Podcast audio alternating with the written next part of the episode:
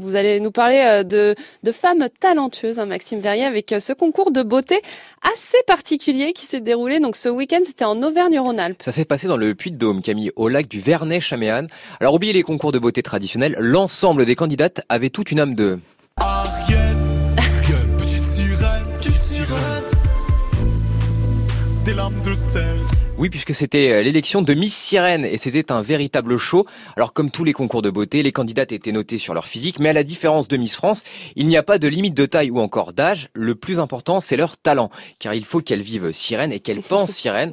Alors elles ont d'abord défilé en robe de soirée, sans les nageoires, puis en bikini, et elles auraient dû répondre à un quiz, pas de culture générale, mais sur l'écologie. Et elles étaient plus de 50 à s'élancer dans cette compétition, mais le clou du spectacle, c'était quand elles devaient faire leur prestation de mermaiding.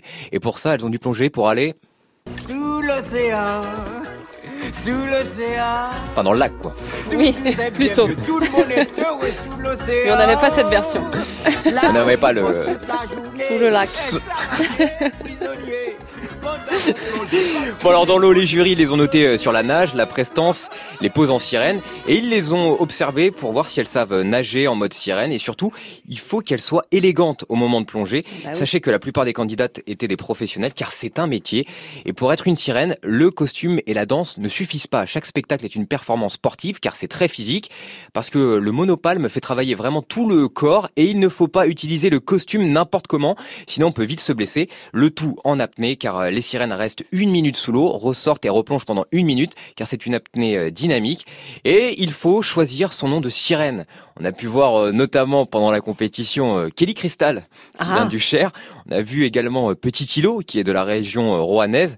Puis on a eu, eu également Maria, qui vient de Toulon. Donc euh, voilà, vous pouvez euh, aller voir euh, toutes ces photos de ces sirènes sur notre site internet francebleu.fr. Et vous, Camille, est-ce que vous avez pensé peut-être à un nom de sirène, peut-être? Alors, bah, j'ai jamais pensé à mon nom de sirène, hein, pour être honnête.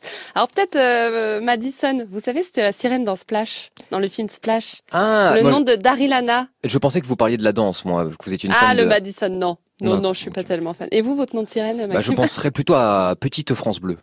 Oui, bah écoutez, pourquoi pas. Voilà, c'est pas mal, non C'est noté. Venez nous dire votre nom de sirène au 0810 Également. 055 En tout cas, 056. les championnats de France sont ce week-end à Vannes aussi. Voilà, si jamais vous êtes Si vous une êtes sirène professionnelle, n'hésitez pas euh, à, à vous inscrire.